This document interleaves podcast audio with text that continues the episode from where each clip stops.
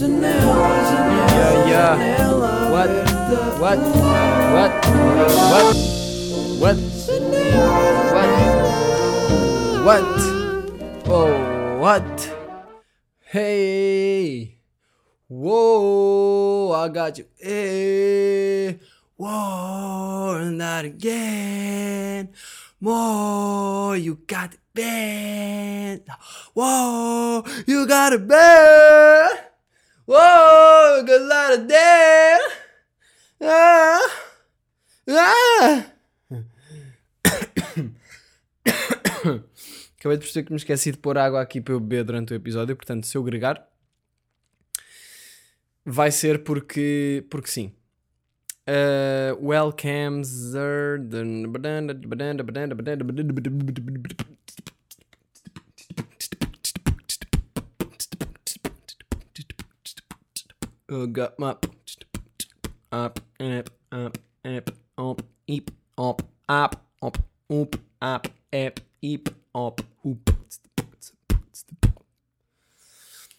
Bem-vindos a mais um episódio de Janela Aberta.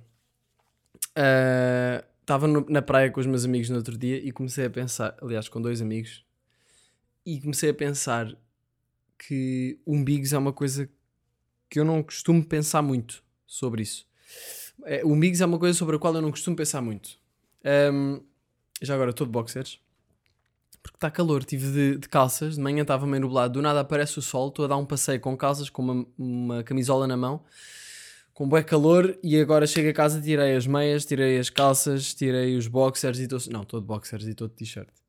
Uh, mas comecei a pensar sobre como o umbigo é uma cena estranha, e a cena é que os meus amigos sempre gozaram com o meu umbigo. Porque eu tenho um umbigo para fora. Eu não sei como é que é o vosso umbigo mas o meu é para fora. E se eu olhar para ele e tipo afastar a pele à volta, uh, parece uh, tipo a parte de cima de uma salsicha ou a parte de baixo. E fui pesquisar um umbigo na Wikipédia uh, e descobri que os umbigos são um, um, um umbigo é uma cicatriz, não é? Claro que nós sabemos que é de cortar um cordão umbilical e tal, umbilical, mas o umbigo é uma cicatriz e hum, eu não pensava muito sobre isso. E então eu suponho que dependa da maneira como o médico corta. Isso vai fazer o nosso umbigo ser como é, não é? Vai dar a personalidade do umbigo que nós temos. Eu sou um umbigo para fora porque, se calhar, porque a médica cortou mais para fora, tipo, deixou mais. Uh, isto, é, isto é tipo o fim do, do intestino, não é? Pá, não sei se é o fim do intestino, mas fazia sentido que fosse. Uh, mas pronto, ou seja, a minha personalidade do umbigo vai ter a ver com a maneira como o médico cortou o meu cordão umbilical, não é? Uh, isso acaba por ser uma. acaba por moldar um bocado a nossa personalidade e passamos a ser uma pessoa de umbigo para fora, umbigo para dentro. Há aquele umbigo da Anon, não é? que é aquele umbigo que parece quase uma vagina no meio da barriga.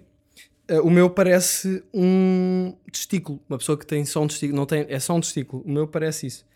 Uh, apá, yeah, e, e, e os meus amigos gozam um bocado com isso. É tipo, puto, o teu umbigo, deixa lá tocar. Então do nada começamos a tocar todos no umbigo uns dos outros na praia. Estamos três pessoas e estamos a tocar no umbigo um dos outros. E eu não me lembro de tocar no meu umbigo. Uh, Imagina, eu comecei a tocar no meu umbigo, estou a tocar agora. Se vocês tocarem, começa a fazer uma beca de impressão. Parece que eu estou a tocar num órgão. E se estiver ligado ao intestino, faz sentido, não é? Um, então, yeah, é uma cena bué da mole. Experimentem tocar no vosso umbigo agora. Experimentem. É meio marado. Uh, então começamos a tocar no umbigo uns dos outros e foi, e foi crazy. E a certo ponto um dos meus amigos diz: Então, mas uh, os vossos pais, tipo, não, quando vocês eram mais novos, não guardaram um bocado do vosso umbigo? E eu, tipo, o quê, puto?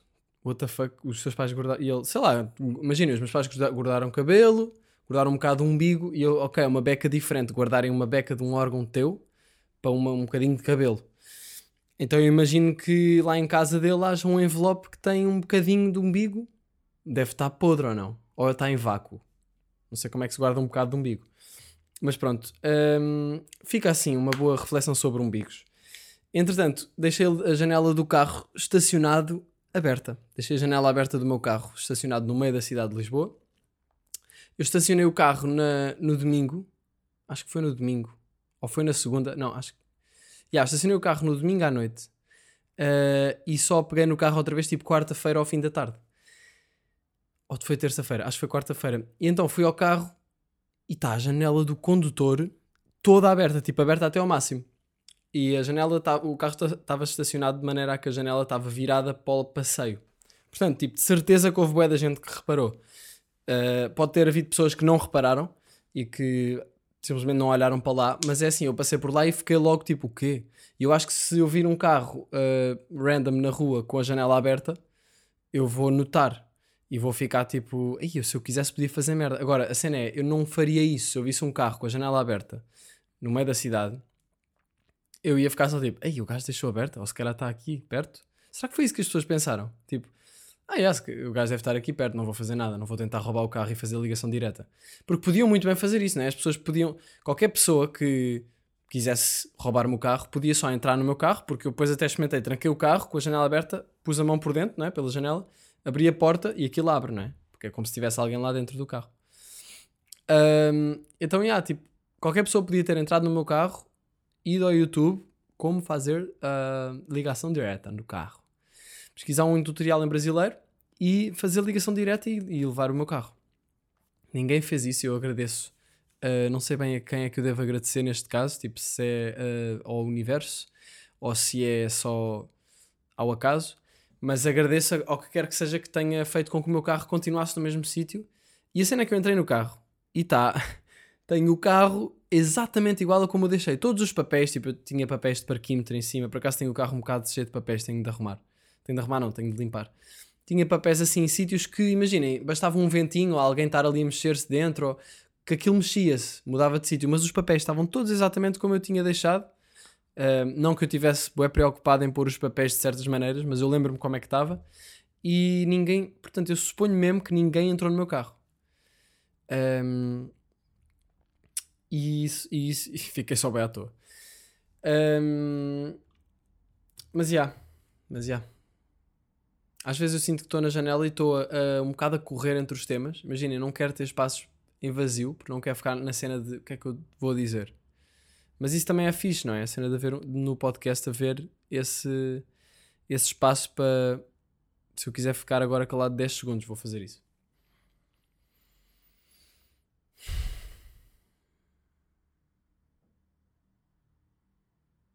Yeah. É bom, não é? O silêncio. Uh, lá está. E já puxo um. Uh, tipo, ok, o que é que vou dizer agora? Queria falar aqui sobre uma entrevista que eu vi do David Letterman. Que eu ando a ver uh, alguns episódios de entrevistas dele no Netflix. e um, vi o da Billie Eilish, gostei bué. Gostei bué de ouvir falar. E, e vi o do Will Smith. E aparece logo no início. Este episódio foi gravado antes da polémica nos Oscars. E eu então vi-o como uma pessoa que, ver, que o veria antes da polémica dos Oscars. Portanto, eu vi o episódio um, epá, e houve lá uma cena que ele disse, uma situação que lhe aconteceu que fiquei a pensar sobre isso. Foi, uh, ele disse que pá, fez um dos, um dos primeiros, não, foi, não sei se foi dos primeiros, mas foi um, um dos filmes muito bem sucedidos dele. O gajo fez o filme e depois acho que vendeu tipo 77 milhões de, de bilheteira.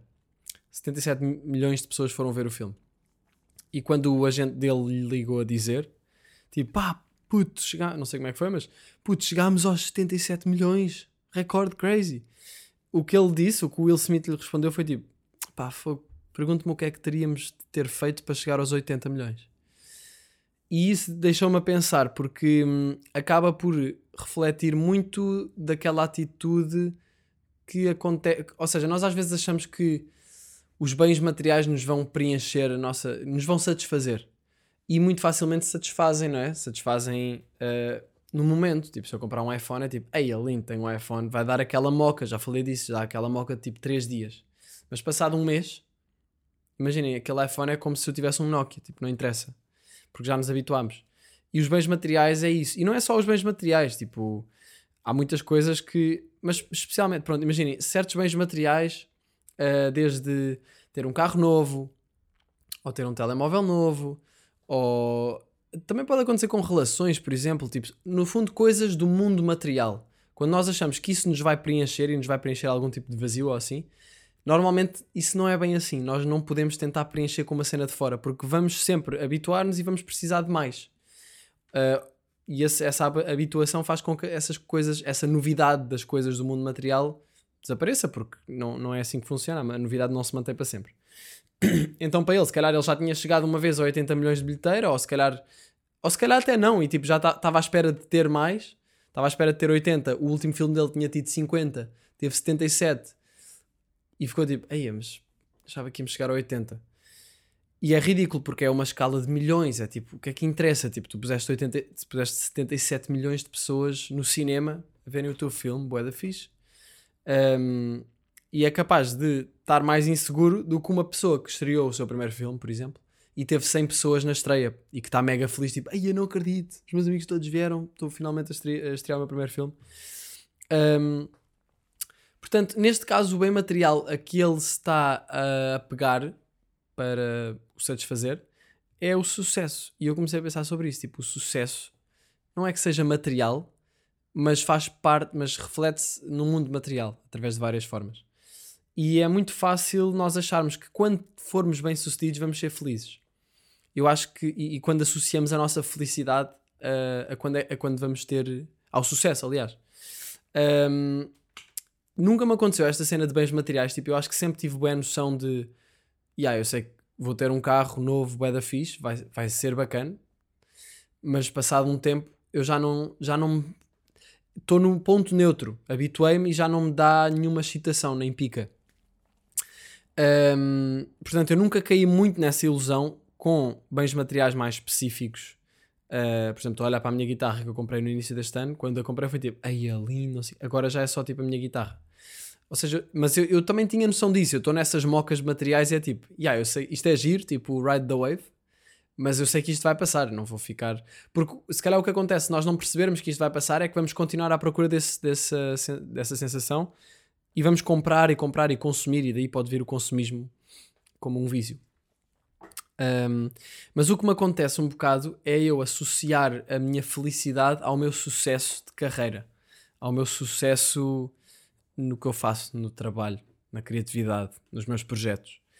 Um, então, então é isso, tipo, eu associar a minha felicidade ou, ou, de outra forma associar o meu valor ao meu sucesso profissional é uma coisa que eu tenho sentido que talvez esteja mais presente do que eu achava. Uh, há pessoas que fazem isto de associar o seu próprio valor uh, a outras coisas, como por exemplo a relações. Imaginem uma pessoa que tem uma relação e associa a sua felicidade a isso, perder a relação, como é que é? Vai perdeu toda a autoestima, perdeu todo, toda a satisfação? Ou com hobbies, ou à aparência, associar o valor à aparência, tipo, se não estás bué giro, tipo, e, e, as mulheres sofrem muito com isto pela maneira como a cultura uh, apresenta as coisas e a publicidade. Um, mas yeah, tipo, pode, é muito fácil associar o nosso valor à nossa aparência, a bens materiais, a carreira. A mim o problema principal é a carreira um, yeah, eu acho que, que, se fosse feio não me atrofia. Eu, eu considero-me uma pessoa gira. Mas eu acho que se fosse feio não, não, não me ia atrofiar assim essa cena do valor. Mas a, a, a, questão da carreira é um ponto é um ponto que a mim me toca mais nesse sentido, porque é muito fácil eu dar por mim e estou a querer fazer de coisas ao mesmo tempo, com de projetos ao mesmo tempo Uh, e do nada estou a, a, trabalhar demais, estou a sobrecarregar-me, estou com demasiadas coisas na agenda, tipo coisas irreais. Imaginem, eu quero fazer três projetos ao mesmo tempo e encho a minha agenda de, de tasks uh, o dia inteiro. E são coisas que vão demorar mais do que eu penso, mas mesmo assim eu ponho isso e ponho mais coisas por cima e acabo sempre por não conseguir fazer tudo o que decido que preciso de fazer no dia. Ou seja, sou, ou seja, sou muito exigente uh, comigo nesse sentido profissional. Porquê? E eu acho que é porque eu quero muito ser bem sucedido no meu trabalho e na, nas coisas que eu faço. E porquê? Porque se calhar estou a associar o meu valor a isso. E, e, pode ter a ver com também a cena de eu saber que vou morrer e quero aproveitar ao máximo. E se calhar depois o facto de eu associar o meu valor a isso, não sei. Se calhar eu sempre tive. Se calhar eu, eu lembro-me quando era puto e tipo, lançava os vídeos no YouTube, acontecia-me que isso dava-me ganda moca. Ganda moca de lanço, feedback, bué da feedback positivo, tipo números, cenas, eu, ei, é lindo, bué da fixe. E claro que isso me fazia sentir bem. E claro que é bué fixe, é bué normal isso fazer-nos sentir bem, lá está, não. Eu não estou a dizer que não é fixe uh, nós sentirmos realizados e, e uh, o nosso sucesso profissional nos aumentar a autoestima. Claro que é normal. Agora, se a nossa autoestima e o nosso valor e a maneira como nos vemos depender do nosso sucesso profissional, ou no- do nosso sucesso, que no fundo é uma coisa. Estou a arrancar uma crosta neste momento. Curto boé de arrancar crostas, é ridículo. Uh, o sucesso profissional é uma coisa que depende muito do mundo material também. Quer dizer, não depende muito, pode depender do mundo material, ou seja, o que eu quero dizer é o mundo material é muito inconstante. Um, ou seja, se nós associarmos o nosso valor a isso, a uma coisa que depende de muitas outras coisas, ou que imaginem, imaginem que por alguma razão a nossa carreira acaba. Imaginem que somos um atleta e partimos o pé. Uh, e não nos aceitam nos Paralímpicos, por alguma razão. Onde é que vai o nosso sentido de identidade e de valor? Tipo, se calhar víamos como um atleta que era bem sucedido e isso era a cena que nos fazia sentir bem. Se nós perdemos isso do nada, é tipo, o que é que eu sou? Ou quando nos reformamos. E numa, numa área criativa eu não, não penso que isso aconteça tão facilmente, porque podemos ficar a fazer coisas criativas até muito tempo. Mas, hum, mas, já, tipo, a carreira pode nos dar satisfação e é bom nós estarmos orgulhosos do nosso trabalho e ter sucesso, mas tem de haver limites, porque é isso, começa a haver essa identifi- identificação de, ok, eu quando eu vou trabalhar demais e adoro o que faço e quero ser bem sucedido, e quando eu for bem sucedido vou-me sentir bué da bem, tipo, vai-me sempre dar essa moca. Só que depois nunca é suficiente. Nós vamos chegar aos nossos objetivos e vamos querer sempre uma próxima cena, e se nós só estamos a sentir-nos bem connosco mesmos quando chegamos aos objetivos, ou quando vendemos bilhetes, ou quando obtemos bom feedback num trabalho, num, num projeto, ou quando recebemos a aprovação das outras pessoas, ou quando fazemos músicas que são bem sucedidas, se só aí é que somos felizes, vamos estar sempre num, num limiar de. Ou seja, o processo vai ser uma seca, vai ser uma seca e vamos sentir mal, e se calhar vamos estar sempre na cena de eu preciso de, eu preciso de, quase como se fosse uma droga. Ahm, e é um bocado é um bocado irónico porque se eu gosto bem do que eu quero fazer, eu trabalho demais porque eu adoro o que faço e quero ser bem sucedido, mas se calhar essa obsessão faz-me ficar frustrado com o processo e tira-me a, a pica do processo de fazer aquilo que eu gosto de fazer. Portanto, é um bocado irónico. Ah, Estava aqui a ver o que é que eu queria dizer mais sobre isto. Pá, é isso. Quanto mais nós tivermos, mais vamos precisar. É como ao poder, tipo, sei lá, as pessoas da política, por exemplo, ou no geral, posições de poder. Quando nós subimos numa hierarquia, ou, ou numa hierarquia que é mais imaginária para nós mesmos, ou, yeah, ok, vou chegar aos 70 milhões de bilheteira, depois vou chegar aos 80 milhões. Uh, quando chegamos aos 80 milhões, nós vamos querer os 90 milhões, e quando chegamos aos 90, vamos querer os 100, e depois já que vamos querer os 200. Um, e é bué da fixe olhar para isso, tipo, aí é brutal, cheguei aos 100 milhões num, num filme. Uh, mas depois no filme a seguir, tipo, olha, cheguei aos 50, tipo, ah, está-se bem, tipo, olha, curti bué de fazer o filme. O, o que interessa é nós também estarmos orgulhosos do que tivemos a fazer. Mas nunca associarmos o nosso trabalho a isso. O, o nosso valor a isso, aliás. Porque o nosso valor nem a isso, nem a qualquer outra coisa exterior. Eu acho que nós devemos lembrar-nos, e eu acho que aprendi isto naqueles livros de budismo, sei lá, que eu li há algum tempo o nosso valor não vem de uma coisa de fora. O nosso, nós, já, nós já temos o nosso valor todo, nós já somos suficientes assim. Tipo, nós não precisamos de chegar, de ir buscar coisas para sermos suficientes. E, e acho que muitas vezes isso motiva muitas ações e, a maneira como nós estamos no mundo reflete um bocado esse, esse medo e essa identificação de pôr o valor noutra coisa fora de nós. Hum, portanto, é bem importante separarmos o valor eu já disse, falou da vezes, da- do mundo material, porque também era o que eu estava a dizer há bocado, o mundo material é uma coisa muito inconstante, tipo, não... Vamos ficar mega frustrados e vamos sentir-nos mal e ansiosos e depressivos se fizermos isso. Eh, e, e é importante pensar que nós somos mais do que só o nosso trabalho. Se, vocês, se também vos acontece isto de, de porem a vossa felicidade no vosso trabalho, nós somos mais do que isso, não é? E se nós estivermos assim tão focados nisso e a, e a querer, bué, se nós pusermos a felicidade no trabalho, nós vamos trabalhar demais e provavelmente vamos negligenciar outras áreas da vida. Como por exemplo, para mim é o relaxar. Tipo, eu sinto que o meu maior defeito é conseguir parar e relaxar. Porquê? Porque se calhar tenho a cena de não, mas preciso de fazer coisas porque quero obter aquela moca que o sucesso dá. E até a obter essa moca vou estar um bocado frustrado e a querer e não sei o quê, e depois se calhar comparar-me aos outros, inveja. Se calhar estas coisas estão ligadas. Que eu falei no episódio anterior também. Ahm, é isso, é, é um bocado pensarmos que, sei lá, como é que uma criança, às vezes eu penso nisso, como é que uma criança é feliz? Ela não está a pôr o, o valor dela, no... ela nem sequer pensa nisso, né? Uh, mas eu acho que uma criança está só a experienciar sem, sem expectativas, sem uma criança, mesmo criança, porque depois a certo ponto já é diferente. Mas uh, há, há, algumas coisas para aprender com as crianças. Tipo, uma criança, se estiver num parque a ver uma árvore, está tudo bem. Uma criança, se estiver no chão de uma casa com uma bolinha, tipo, está tudo bem. Tipo, está-se a divertir, está feliz. Também pode chorar muito intensamente por coisas ridículas. Uh, mas acho que há coisas a aprender com a felicidade das crianças. E, yeah, e, e no, no, budismo é isso. Diz-nos que. Eu não sei se é só o budismo, mas sei que é importante pensar que nós já temos tudo o que precisamos para ser felizes e não pensar, não pôr a felicidade no futuro com sucesso ou com bens materiais ou com relações. Também há muito isto, tipo, ah, yeah, quando eu tiver um, um namorado ou uma namorada, uh, aí vou ser feliz. E é tipo, bro, assim não vais chegar a lado nenhum. Tens de estar feliz, tens de estar bem, e depois é que essas coisas se calhar vão começar a aparecer. E se calhar é assim com o sucesso também. Temos de estar bem, temos de trabalhar para isso, não é? Mas não podemos depender disso. E é uma coisa que eu estou a aprender, mas que é difícil porque sinto que estou assim há muitos anos, sabem? Um, e é isso, para mim é muito difícil eu, eu relaxar muitas vezes. Uh, e é uma coisa que depois afeta o próprio trabalho e o próprio sucesso. Portanto, é mesmo completamente contraproducente. Eu quero, se calhar é por estas merdas com eu quero dar o meu máximo, quero conseguir o máximo, não descanso, não tenho a recuperação suficiente para depois a criatividade fluir e assim, se calhar. Um, e dou por mim cansado, às vezes psicologicamente, por me sobrecarregar. Uh, tava, eu hoje pesquisei aqui uma cena que era. Estava a pesquisar sobre isto e vi uma, uma, uma coisa. Vi aqui um, um top 5 arrependimentos antes de morrer. E um deles é quem me dera não ter trabalhado tanto.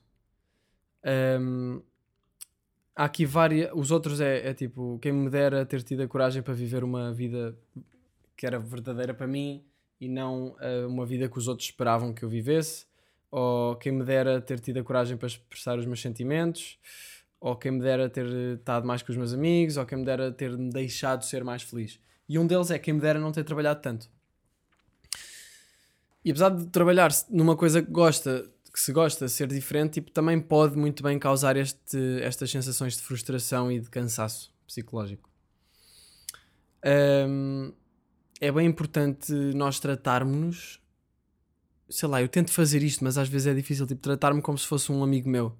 Porque imagina, se eu fosse um amigo, se eu tivesse a dar, a planear o dia de trabalho do meu amigo, por exemplo, se eu fosse patrão de uma pessoa, eu não ia pôr-lhe 50 mil tarefas na, na agenda, não é? Eu ia pensar, ok, yeah, depois a pessoa a partir de X horas precisa de descansar e precisa de ter lazer e não sei o quê, portanto vou só pôr até aqui comigo eu não faço muito isso e dou para mim às vezes os meus dias vão até às 8, às vezes estou o dia todo a fazer no computador ou a fazer tarefas, porque depois essas coisas são coisas que, que nunca acabam. Tipo, eu tenho sentido que as minhas últimas semanas eu tenho feito muitas tarefas burocráticas uh, de várias coisas da vida e depois eu começo a pensar como é que as pessoas vivem a vida com tantas áreas com que gerir. Tipo, gerir a vida é uma arte, não é?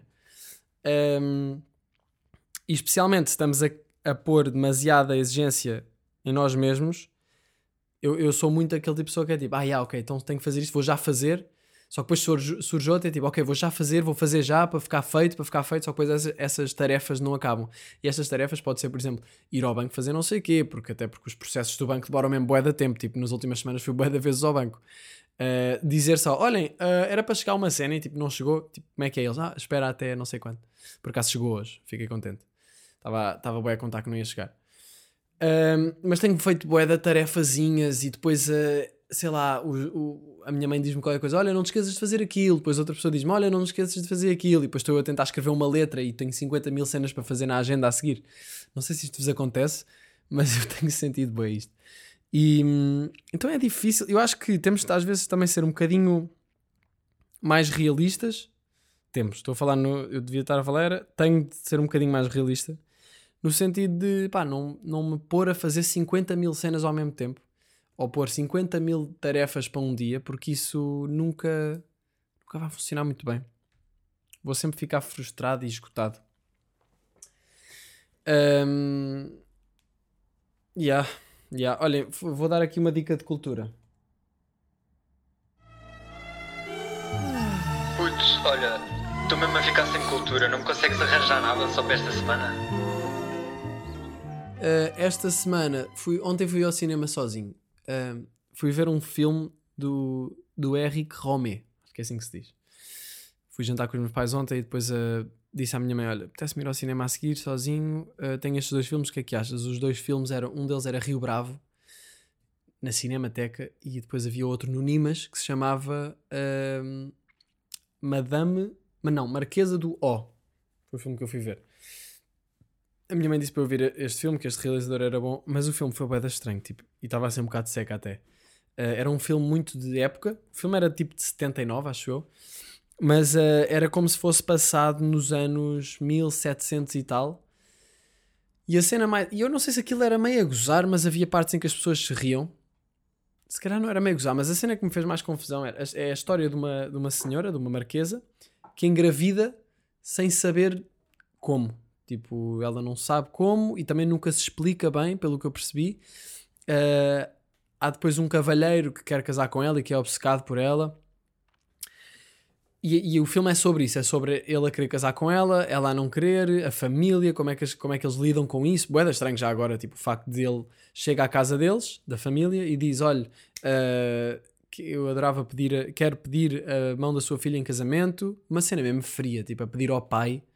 Aliás, ela nem respondeu, foi o pai que se levantou e começou a falar, tipo, ah, tenho a certeza que a minha filha uh, gostaria, mas de uma maneira mega mega formal. Tenho a certeza que a minha a história era a minha filha teve um marido e, e nunca e prometeu assim que morreu e prometeu assim mesmo nunca mais casar, mas uh, tenho a certeza que após algum período de reflexão a conclusão da minha filha possa se alterar, não sei o e o outro gajo tipo diz uma composição só para dizer tipo, mas eu preciso de uma resposta agora. Uh, ele diz tipo tendo em conta, eu nem sei falar daquela maneira, mas falar de uma maneira que me estava a fazer uma confusão e eu estava tipo a seguir as frases tipo, ok, nananana, não sei o quê, preciso de uma conclusão mais definitiva, mas com bué da frases antes. Uh, e eles eram todos, tipo, a certo ponto está a mãe a falar com a filha e a mãe mente à filha por causa de uma cena e depois começa-se a sentir mal e ajoelha-se aos pés, eles ajoelhavam-se bem aos pés uns dos outros, ajoelha-se aos pés da filha e diz, uh, por favor perdoa a minha baixeza, Uh, nunca, nunca vou conseguir estar ao, ao, nível que tu estás de pureza, minha filha pura, não sei o quê, e, e, a filha tipo, foda-se bem, calma. Não, é mais valia ela dizer isso. Ela estava tipo, ah, mãe, eu, eu, o que está a dizer, eu amo-a e não sei quê, e tipo, senta-se no chão também, e depois dá um abraço, e tipo, tudo bué teatral. E eu estava tipo, mano, falem bué, falem como alguém normal. Só que na altura isto era normal, suponho eu. Uh, pronto, o filme, eu não sei bem se recomendo recomendo pela, pela Moca. Foi um filme fixe de ir ver pela Moca. Uh, andei de bicicleta, fui para lá de bicicleta, vim, vim de bicicleta e, e gostei muito. Um, como é que é, malta? Vocês, vocês estão bem, não é? Eu, domingo, este domingo, tive, tive bem nublado. Estava-me a acontecer uma coisa que eu não sei se vos acontece ou não. E eu acho que tem a ver com, isto, com este primeiro tema que eu falei, que foi de estar muito. associar muito o meu valor ao meu trabalho, depois torna-se mesmo difícil eu parar. Porque, porque me sinto culpado, e lá está, sinto-me culpado porque não estou a trabalhar para obter felicidade. Estão a ver? Isto é boeda estranho. Acho eu. Acho que deve ser isto que se passa na minha cabeça inconscientemente. Mas pronto, sinto-me meio culpado se estiver parado. O que é suposto estar a fazer isso ao domingo? É suposto estar parado, é suposto estar no sofá, ver uma série, ou, ou mesmo a não fazer nada e sentir-me bem com isso. Mas a, eh, essa culpa, eu não sei bem se é culpa, mas manifesta-se de uma maneira que é uma inquietude, boa estranha.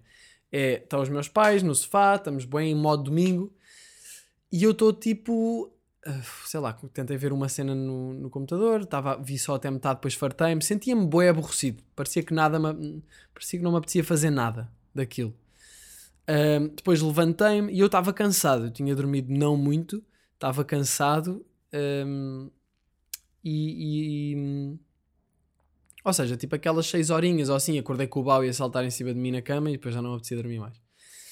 Então acordei. Eu acho que esta cena sempre se manifestou bem em mim. Tipo, eu lembro-me que a minha mãe, já quando eu era mais puto, também dizia: tem calma, não estás sempre a fazer tudo com pressa, estás sempre a ser muito exigente, porque eu era tipo, já são, já são 8 e meia, ainda preciso de editar e não sei o quê, e nananã. E ela tipo, tem calma. Minha mãe, aliás, o meu wallpaper neste momento é um papel que, em que eu escrevi uma coisa que a minha mãe me disse, que é, faz tudo mais na desportiva sem ser tão exigente. Diverte-te, faz o que te apetece, experimenta, mas não leves as coisas demasiado a sério, vive. E, e é, tem a ver bem com isso também. Depois levar as coisas, por exemplo, criativas demasiado a sério, torna-se uma estraga o processo criativo, porque o processo criativo deve ser uma coisa leve e de brincadeira, quase. Quase não, de brincadeira. Um, mas então eu estava no. Estava lá com os meus pais e tal, domingo, e estava bem cansado, e do nada penso, não, eu quero ir fazer, quero ir fazer uma cena ativa, vou. Mas eu não me apetecia no fundo, tipo, havia uma parte de mim que estava tipo, não, eu não, eu não apetece nada ir skatear. Mas depois pensei, yeah, vou skatear, vou vestir eh, roupa, vou pôr uma roupa fixe para ir skate, tipo roupa para ir skatear, umas calças, porque já não sei, estava com umas calças que não queria estragar. Lá está, usar roupa que não é de skate para não estragar a minha roupa de skate que eu gosto de usar como roupa normal. Uh, pus a roupa, foi bem engraçado. Vesti-me, saí da porta da, da nossa casa e assim que eu estou na rua com o skate penso, eu não quero ir skatear. E voltei para casa, mudei de roupa e fui só dar um passeio a pé. Passeio esse que também não me apetecia assim tanto dar, mas estava a atrofiar-me, boé, estar parado, então mais valia ter, estar a andar e fazer qualquer coisa. Mas será que não valia mais eu estar a descansar parado? Não sei, man. Não sei. Não sei, não sei, não sei. Mas, mas pronto, dei um passeio. Uh, Deixa-me ver se aconteceu alguma coisa interessante nesse passeio. Uh, peguei num isqueiro que estava no chão e atirei-o com bué da força contra o alcatrão para tentar explodir. Não sei se vocês já explodiram isqueiros. Mas é fixe, quando encontrarem um isqueiro perdido na rua e, vem, e tentam acendê-lo, veem que, veem que dá chama. Se ele der chama, pegam nele e depois, assim meio. Pronto, tentam mandá-lo para o chão com o máximo de força que têm, mas não muito, muito perto de vocês. Um, fazem isso e com sorte ele rebenta. E o rebentar é aquilo abre um bocadinho uma fenda, começa a sair gás, ao mesmo tempo que faz uma faísca com a pedra do isqueiro e dá um estouro, um pequeno estouro. Uh, eu fiz isto e não deu estouro nenhum. Tipo, o isqueiro saiu o gás, começou tipo e o isqueiro tipo a mexer-se. Um, mas tenho pena de não ter rebentado. Sempre curti bué de fogo e coisas e esse tipo de cenas. Um, mas pronto. Mas pronto. Tive também aí uma. Ai, ai, ai, não, não, não vos contei. Tipo, ai, ai, puto, não te contei. Tive aí um, um almoço com, a, com as minhas sobrinhas com a minha irmã, com as minhas sobrinhas, e hum, pintaram as unhas. E fizeram-me um penteado também. Pintaram as unhas. Eu, eu até disse: Olha, yeah, pinta aí, porque eu nunca, me tinha pin, nunca tinha pintado as unhas. Pá, não curti muito, porque elas fizeram uma pintura um bocado tipo um dedo vermelho, outro dedo rosa, um dedo branco e depois dois roxos, por exemplo. Não estava muito coerente. Eu até disse: uh, É assim, Luísa, isto é nail art. Por favor, seja um pouco coerente, porque quer dizer, do nada é todas as cores. Uh, ela não me pôs amarelo por acaso. Mas, mas foi um foi um almoço foi um almoço interessante e e pronto acho que não tenho nada, mais nada para vos dizer sabem acho que não tenho mais nada para vos dizer eu tenho tentado fazer os episódios um bocado mais um bocado mais concentrados num tema porque ando a curtir disso uh, se bem que depois meto sempre um apontamento de um tema ao outro um, mas curto, curto de, de, abordar um tema, especialmente do que tenho andado a sentir. Um, e isto foi o que eu andei a sentir esta semana. Lembrei-me disto e, e, e, pensei que era interessante falar sobre isto. Um, mas já, mas já, malta, último episódio antes da janela aberta uh, ao vivo no Tivoli, dia 4 de junho, é este sábado, portanto let's go. Um, vai ser a última vez que eu faço o espetáculo de janela aberta ao vivo em Lisboa e depois vou fazer outra vez no Porto, dia 18 de junho.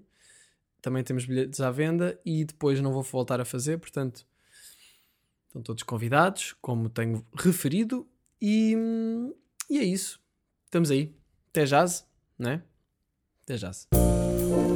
Janela, janela, janela aberta.